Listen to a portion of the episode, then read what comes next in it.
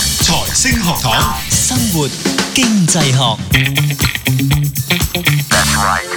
好翻嚟生活經濟學啊，即係都係嗰句咁醒又唔見你發達，呢句嘢又真係幾乞人憎嘅。咁我哋繼續講啦，即係吓一個嘅研究啦吓，即係講緊究竟當中裏面點解吓我哋覺得。如果你真係咁叻咁醒咧，點解真係唔發達咧？咁啊，剛才咧我哋上一節咧就講啊，即係嗰個柏拉圖嘅一個理論啦，或者柏拉圖法則啦吓。嗯嗯咁啊講二十八十，咁啊即係話誒呢個少數嘅重要就擁有重要嘅少數重要嘅少 數，就擁有誒、呃有用嘅大多數，係冇錯，真係有啲亂。哦有有用的大多數有用的大多數， 哦係二十八十嘅法則，咁係我哋可以再伸延講一講，即係究竟呢件事係咩一回事，或者當中裏面又有啲乜嘢啊，嗯即係嘅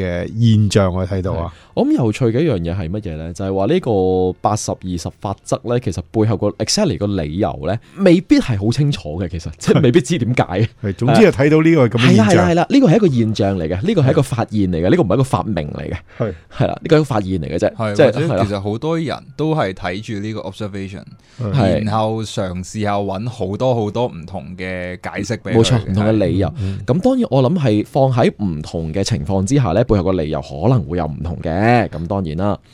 咁我哋姑且將個將我哋個討論範圍咧收窄少少，嗯講翻我哋之前所講話嗰個貧富懸殊嘅問題，即係嗰個收入分佈或者財富分佈嘅問題。嗯嗯係一般我哋點樣覺？我哋覺得一般嗰個財富係點樣分佈嘅咧？我哋頭先都解釋乾咗啦，係就嗯係就係少數嘅人就揸住大多數嘅錢 啦，即係金字塔咁，係啦，因為其實嗰個金已經唔可以叫金字塔，係咪咧佢嗰個而家最 recent 嗰啲諗法，嗰個釘已經係尖到好似避雷針。俾佢針添 嘛，係啊，咁你諗下，真係係好 narrow，尤其是即係好多人係講緊就係你喺量化寬鬆之後呢係個情況就更加嚴重嗯咁。其實某程度上，嗯咁所以變咗嗰個嗰個 narrow 已經以前我哋覺得金字塔，而家就嗰個我唔識形容係咩，衰避型雷啊係啦。係我幾好，我覺得呢個避雷係啊針已經呢咁佢真係好幼啦嘛，已經去到。係咁我哋其實就翻翻去啦，就講咗就係我哋基本上會認同一樣嘢，就係我哋傳統上都覺得我哋係生活一個英才制，即係一個拔尖嘅社會，精英制係精英制嘅社會。嗯即係其實我哋無論係財富又好，咩統治階層都好，都係我哋最最少少嗰啲最叻、最聰明、嗯最有學識、最努力嘅人呢，嗯就係去控制住呢樣嘢。係啊咁好理所當然，咁佢哋咁叻、咁聰明又咁努力，係咁就應該有好多嘅財富啦，應該發達啦係，應該發達啦，係啊， 個嗱呢個呢個姑且唔講，即係佢哲學上係咪係係係咪係咪係咪應該啦？係咁如果如果我哋由由一個傳統經濟學嘅角度去睇。係嗯財富係難講啲嘅，係尤其係財富受嘅影響係多嘅。咁誒、呃、講收入嗯先講啲係啦。嗯咁、當然你話哦收入嘅累積咁就會導致財富啦係。當 OK，然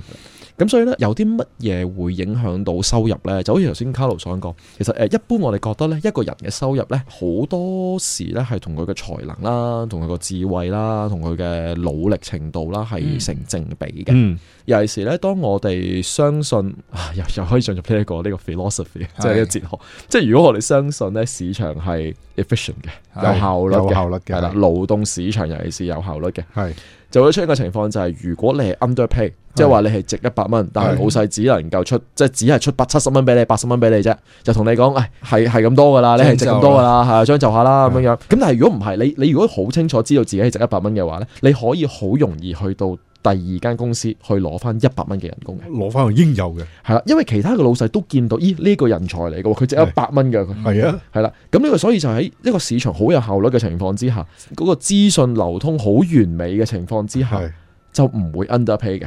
係係啦，即係所以你值幾多，咁就係會收到幾多錢嘅。嚇係啦咁當然我哋都知道呢個係一個假設嚟嘅，理想嘅，係啦，呢個理想嘅情況，世界係唔完美嘅，市場係唔完美，唔係完全有效率，資訊亦都唔係完全流通，係咁所以呢，唔會完全一樣嘅。嗯係啦，咁背後有好多其他所謂其他因素啦，譬如包括成我成日都講，即係你天生究竟係好彩定係唔好彩啦，嗯，你靚仔定唔靚仔啦，爭好遠噶，爭好遠啦，係啊，你高唔高啦？咦，Steven 咁嘅樣，à. 我喺度諗緊啊嘛，我打個叉，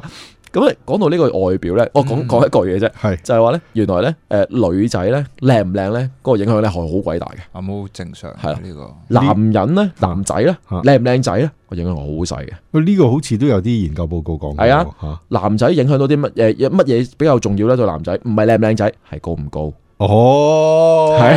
高啲，人工高啲。但係呢個唔關嗰啲咩事喎，喂先即係唔喂先關喂呢個先嗱係高啲係我要點比較咧？真係要揾一個同我一樣高、學歷一樣底下先去計喎。哦，係啦，即係講緊背後因素，其他因素一樣，即係 Stephen 一同埋 Stephen 二一模一樣嘅兩個人，係不過一個掹 長咗，係。掹長啲嗰個平均嚟講人工高哦咦，啲。咁我要諗諗辦法喎，搞下啲工程好喎，呢個好危險，你唔好亂嚟。係咩？ 冇錯，冇錯。好但係呢個係唔關咩事，即係唔關某一啲工種係需要高度啊高啲係嘛即係譬如應該唔關啦即係我即係係我係空中籃球員、空中服務員，我要吓係夠高先擺到行李上去噶嘛。唔係嗰個我唔可以幫唔係你擺行李，我幫你閂翻一個 蓋嘅。誒幾有趣嘅，有啲人仲走去做啲誒、呃研究啊嘛，唔知你高多兩寸就 等於讀讀讀咗個碩士咁樣樣噶嘛， 真係啊！咁我使乜俾咁多錢去讀碩士咧？我俾啲錢增高就得我 諗啦。辦法增高咪得咯。誒幾有幾有趣嘅，我覺得呢、一個我哋成日咧會針對咧讀乜嘢書咁樣，之前有講呢個上網讀大學唔係唔啦，係，我哋都係而家又要求終身學習增嘅高。增高就變咗讀到我碩士唔。係啦，學習有好多方法嘅，咁樣係學係唔係呢個學術討論啫，我唔會打爛自己飯 碗嘅，我哋翻翻嚟先，翻翻嚟先，係。係翻翻嚟先。哦，唔係，其實一路都喺度嘅，一路都喺 度係嘅咩？我哋冇離開過。因為我哋一路喺度講緊咩，就係講緊收入嘛，啊有啲咩因素係，有啲咩因素影響收入，係啦，咁收入嘅累積就會變成財富啦。嗯 OK 正確啊，所以誒好、多時即係一樣唔完全嘅，因為仲要睇支出噶嘛，其實。係啊係啊，所以收入嘅累積好多時。好多時咧，即係收入嘅程度咧，其實同佢個財富嘅程度咧係有關係嘅。係係係係 O K，就唔係一定一定一百 percent，嗯但係有冇錯關係嘅，有關係係係咁所以我哋先至會去睇話，誒有啲咩因素影響到收入咧？咁頭先我哋講咗一啲啦係啊，OK，你外表啦，你嘅身高努啦力啊，係努啊，力聰唔聰明啊啊，學歷啊身高啊，學聰唔聰明歷啊啊等等，即係我諗各方面嘅都有。當然頭先亦都講過嘅，即係嗰個 luck 啊，即係嗰個嗯好彩，係啦，你個運氣係啦，啊係啦，好唔好彩啦，咁其實當然都有關係。嗱，咁如果我哋由呢個角度去諗呢，所有嘢就望落去就好言之成理嘅。係啊，我哋誒、呃、現實生活中睇社會呢，我哋好多時都會覺得呢個似乎大概一樣，我都係一句我要強調，唔完美個情況，唔嗯完美，嗯但係大概都係咁嘅， ，OK，即係話聰明啲嘅人呢，容易攞到高啲嘅回報。係冇咁聰明嘅，或者生產力低啲，無論因因為咩原因，可能因為佢細個冇機會接受教育，OK，嗯佢嘅生產能力低啲，嗯咁佢個回報呢好多時低啲嗯，OK。咁當然啦，每一次我講到呢樣嘢嘅時候呢，都有人走出嚟話唔係喎，你睇下香港邊個邊個冇讀過書好有錢喎，咁永遠都係你要問翻一個問題就係有咁有幾多個啊邊個啊？係啦，係啦，咁所以嗰啲係唔可以用一個例子咧就去話哦，咁所以嗰叫咩？In general，嗰個 general rule 就唔啱，咁就唔得嘅。即係個普遍嘅法則，我諗仍然存在。嗯 In general 都係生產力高啲，係無論因為你聰明啲，定因為你受教育高啲，或者各式各樣，或者你技術高啲嘅人咧，佢個回報整體嚟講係高啲，所以佢累積財富亦都容易啲。嗯再進一步咧，就係話你累積咗啲財富之後咧，因為而家唔同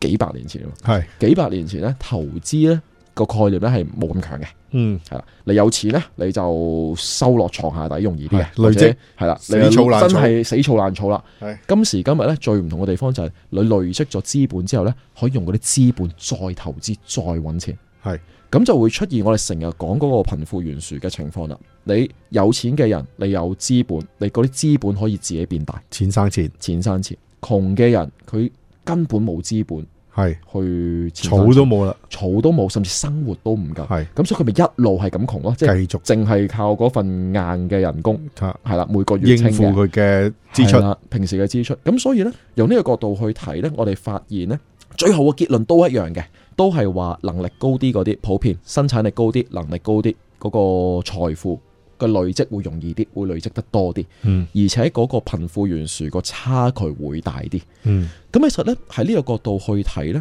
所有嘢咧就似乎都幾合理嘅，應該咁講。嗯我哋亦都會 expect，我哋都會預計咧有一個貧富懸殊嘅情況出現，嗯，但係咧，我哋好自然咧就會翻翻轉頭咧問一個好簡單嘅問題，就係話咧有咗咁樣嘅現象，我哋頭先講嘅所有嘅嘢，包括頭先講話投資嘅可能性，其實係咪完全能夠解釋得得到我哋今時今日實際情況見得到嘅所謂二十八十或者叫八十二十嗰個財富嘅分佈呢？似乎又唔完全係，即係話呢，我哋頭先講嗰套理論呢，其實背後呢係有啲問題。